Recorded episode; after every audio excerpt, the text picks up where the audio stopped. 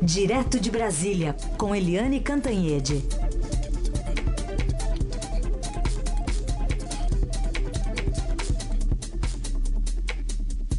Oi, Eliane, bom dia.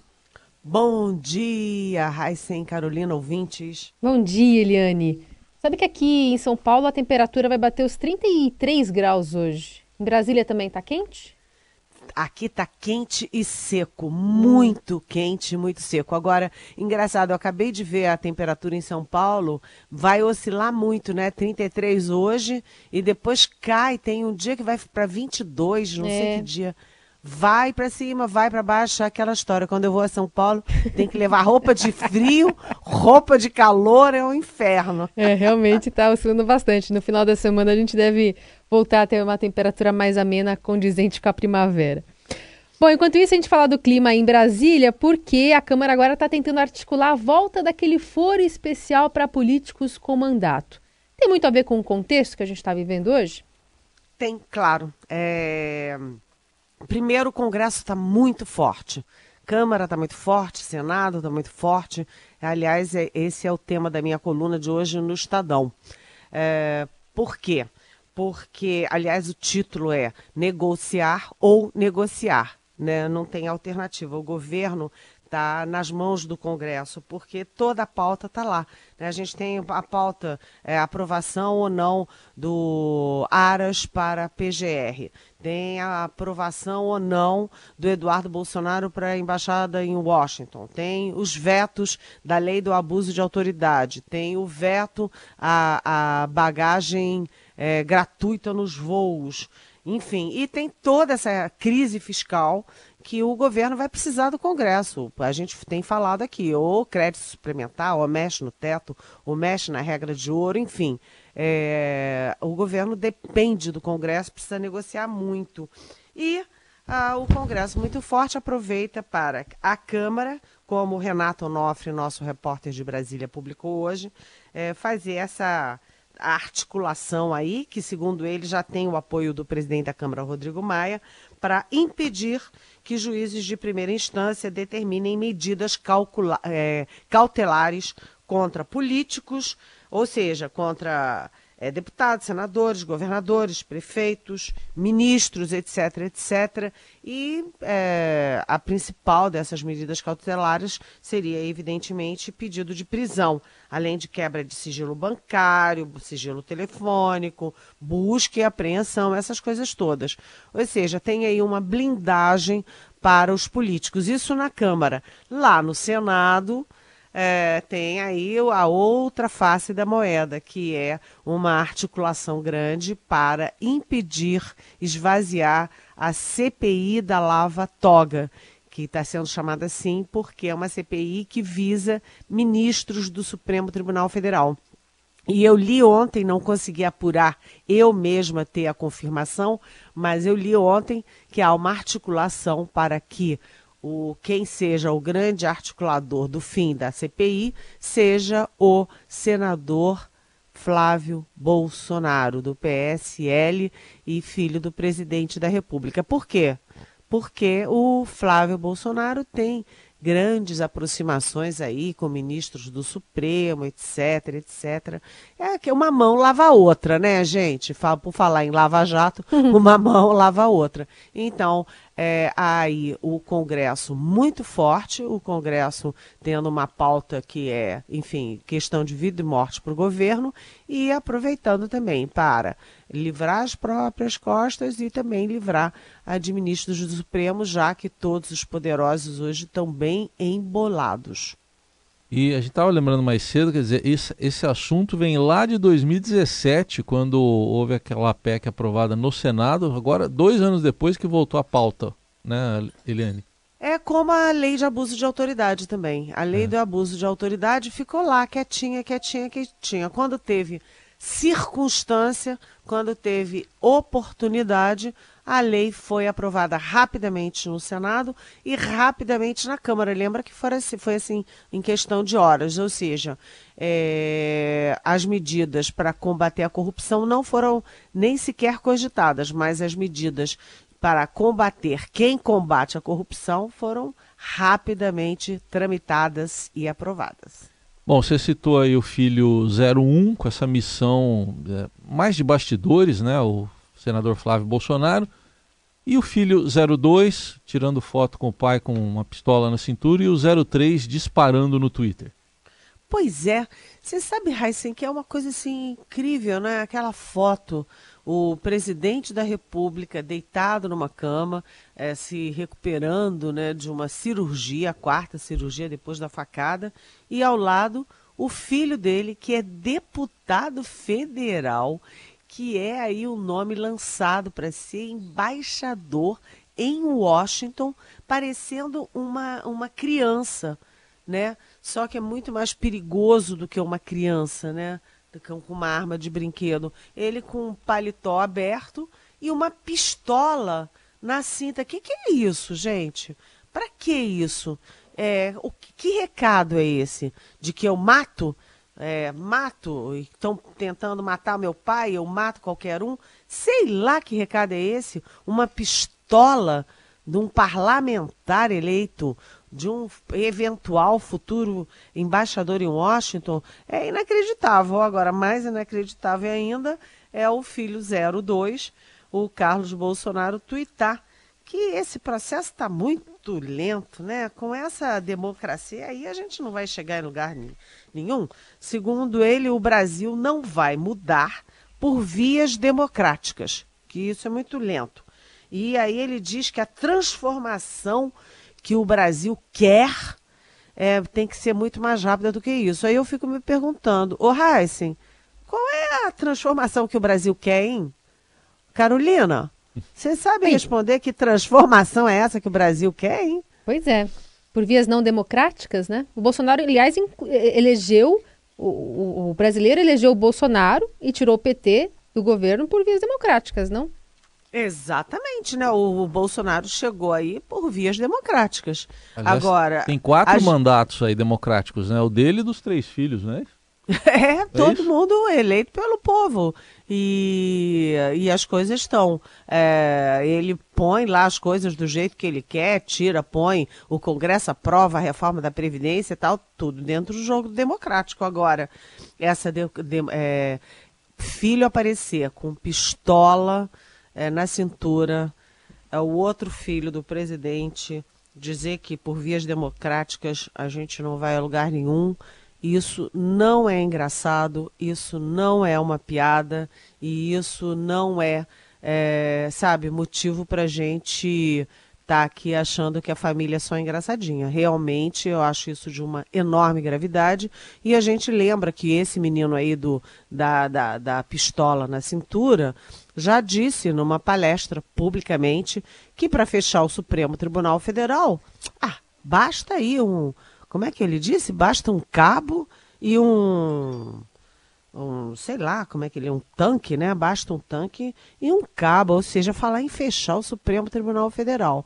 A gente está brincando com fogo e a família presidencial está brincando com mais fogo ainda. Ou o pai dá um jeito nisso, ou o pai é que vai ser, é, enfim, questionado sobre o que, que é democracia, o que, que é o país que todo mundo quer. Aliás, eu acho que assim também de alguma forma você responde, o Luiz Ortiz escreveu para a gente, como acabar com a ditadura do Supremo e a corrupção no Congresso, com eles legislando em causa própria o tempo todo, Eliane? Olha, é, eu acho engraçado é, só citar o Congresso e o, o, Supremo, né? Por quê? E o Executivo? O Executivo não está é, é, legislando, digamos assim, e executando é, também em favor de Carlos Bolsonaro, por exemplo, em favor de botar o filho é, na embaixada principal do, do, do mundo, é, é, é preciso equilibrar essas coisas. Aliás, a, a, grande suspeita é de que há um acordão entre os três poderes para que todo mundo vá acomodando seus próprios interesses. É o toma lá da cá institucional. Jornal Eldorado, participação de Brasília, direto de Brasília, de Eliane Cantanhede, comentando as principais notícias do dia. Ah, uma delas é a fase 65 da Lava Jato, que mira aí em Márcio Lobão, foi preso preventivamente o filho do ex-ministro de Minas e Energia dos governos Lula e Dilma, é, Edson Lobão. Eliane, a operação tem o nome de galeria, né, segundo a Polícia Federal, porque negócios foram feitos com obras de arte para encobrir aí pagamento de propina. É, olha, eu não queria ser indelicada, não quero ser indelicada, mas há muitos e muitos e muitos anos a gente sabe que a imagem do Edson Lobão não é assim nenhuma maravilha. Sabe aquela história do, do Eduardo Cunha? Eduardo Cunha é, a gente sabia quem era Eduardo Cunha lá no governo, não sei o quê, aí atravessou um governo, dois governos, três governos, virou presidente da Câmara, queria ser é, presidente da República até ser preso. O, o Edson Lobão é mais ou menos isso. Sempre a vida dele foi envolta em nuvens de suspeitas.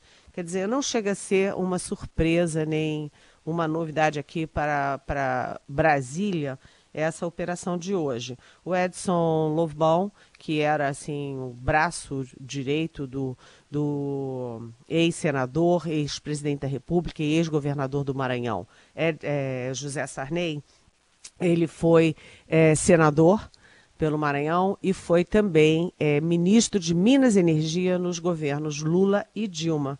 E ele e o filho dele agora estão sendo aí estão sendo alvo dessa operação a, operação número 65 da Lava Jato, por causa de desvios da usina de Mel, é, Belo Monte e desvios também da Transpré, Transpetro, que é uma subsidiária da Petrobras. E aí, uh, o que assusta, nada disso é surpresa, o que que, é, o que, que assusta, o que, que é chocante, é que a suspeita é, dos órgãos de investigação é de que eles tenham desviado, roubado 50 milhões de reais. Gente, 50 milhões de reais? Sabe, 50 milhões de reais. Não é, é 300 mil reais para uma campanha, não é 250 mil reais para uma campanha, é 50 milhões de reais entre 2008 e 2014. O fato é que essas operações de hoje ocorrem eh, em São Paulo, Rio de Janeiro, Brasília, são 70 policiais federais, 18 auditores e envolvem um homem importantíssimo dos governos Lula e Dilma, porque Minas Energia é uma área muito poderosa e rica. A gente lembra que Petrobras, aliás, está eh, é, dentro desse guarda-chuva de Minas e Energia. Muito bem, tem perguntas que estão chegando aqui para Eliane Cantanhede, dentre elas a da Ana Lúcia Tubero. Eliane, a imprensa precisa dar voz e ficar reverberando as falas do presidente Bolsonaro? Não daria para simplesmente ignorá-las e discutir só o que é realmente necessário? Lembrando que o presidente está sem falar, né, pelos próximos dias por conta da operação. Oi, Ana.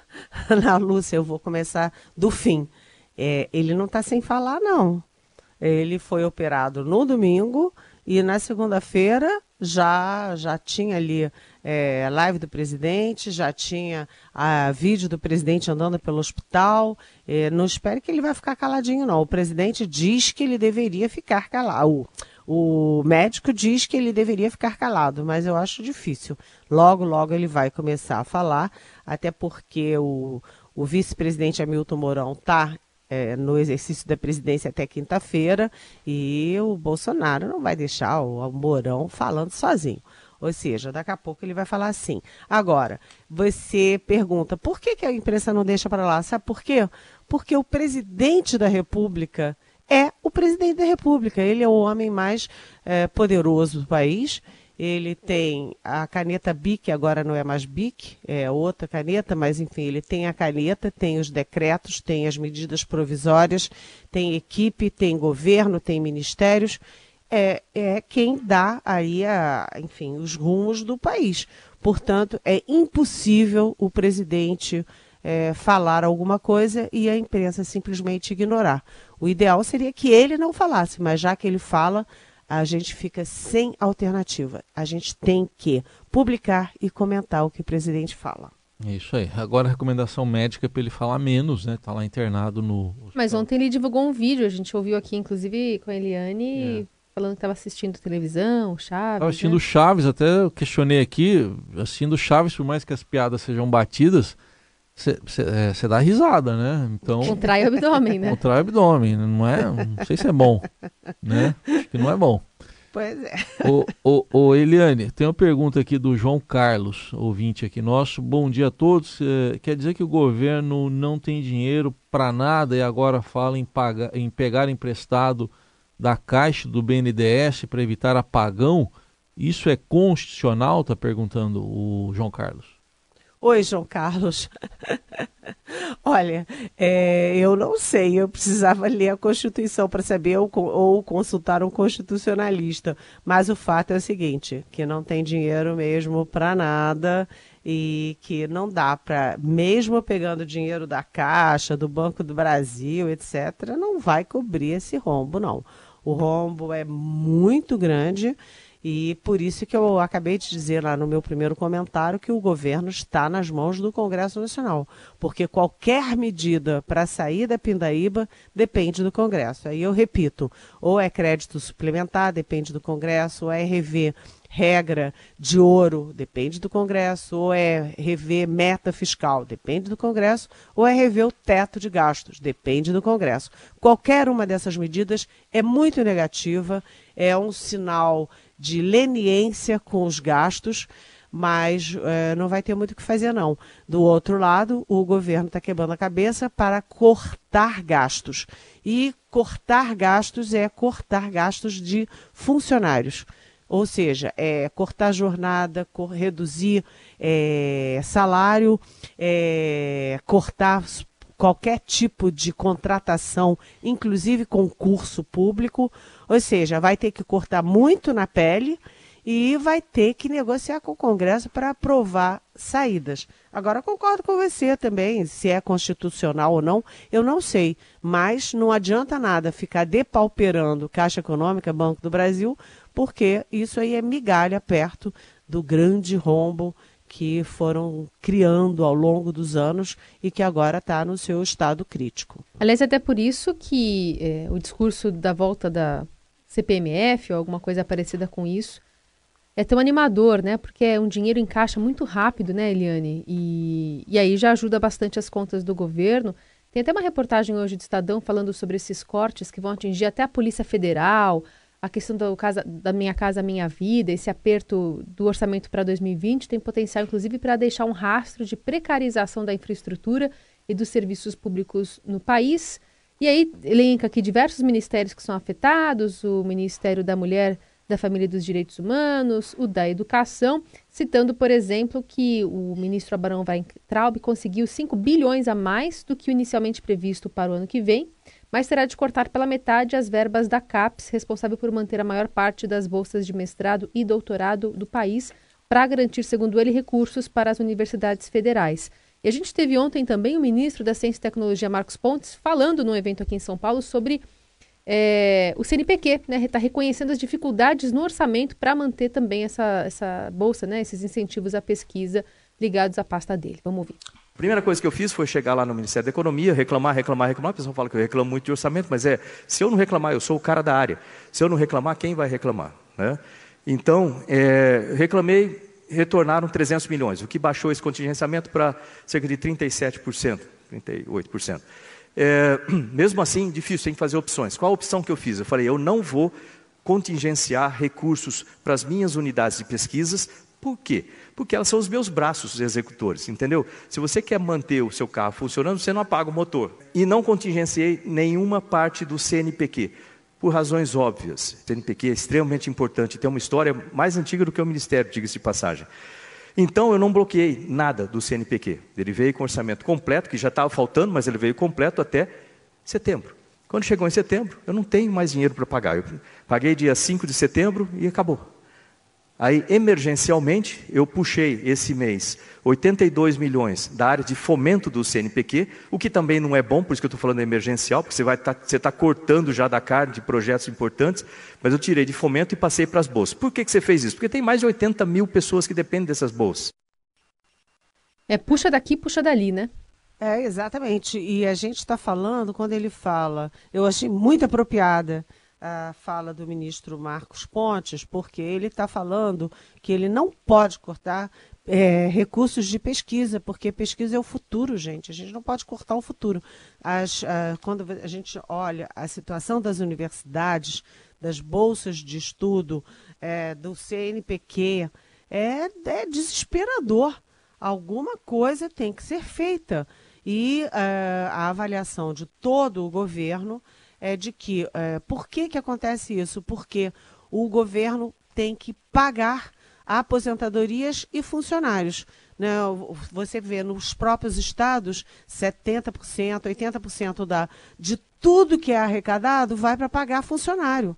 Funcionário ativo ou funcionário é, aposentado. Não sobra dinheiro para mais nada. Educação, saúde, hospital, escola, nada. Uhum. É, isso precisa ser é, corrigido. Agora, a CPMF é uma bolinha de ping-pong. O presidente diz que não vai ter, joga para o Guedes. Aí o Guedes diz que vai ter, joga para o presidente. Aí o presidente diz que não vai ter. Mas o fato é que efetivamente estão pensando sim, articulando sim, estudando sim a volta da CPMF, pode ser com que nome tiver é, não com, como CPMF, que eles acham que é uma simbologia ruim, mas está voltando sim algum tipo de imposto é, direto sobre ah, transações financeiras. E a expectativa, inclusive, da área econômica é de arrecadar pelo menos 200 bilhões com isso. Você sabe que o Paulo Guedes às vezes extrapola um pouquinho aí no otimismo dele na arrecadação, mas de qualquer jeito é o argumento do, da área econômica é que a volta da CPMF poderia trazer 200 bilhões no momento em que qualquer centavo já está sendo disputado a tapa. É isso. Eliane, tem uma pergunta e um comentário de um ouvinte aqui. Eu vou fazer primeiro a pergunta. Depois que responder, aí eu leio o comentário. Eu vou dividir aqui para separar os assuntos. É a Antonieta da Freguesia do Ó. Gostaria de saber a opinião da Eliane sobre o presidente querer indultar policiais que estão presos. Foi uma declaração da, acho que da semana passada do presidente Bolsonaro.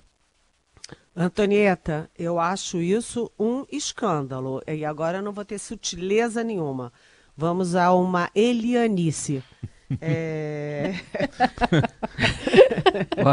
Vamos fazer uma vinheta sobre isso? Vamos? Elianices. Vamos fazer. Vai. Elianices. É, o Jorge Bastos Moreno, que foi um grande jornalista, que ele morreu, acho que no ano passado, isso. era muito amigo nosso, é, um brilhante jornalista. Ele dizia: Ai meu Deus, lá vem a Eliane com essas Elianices.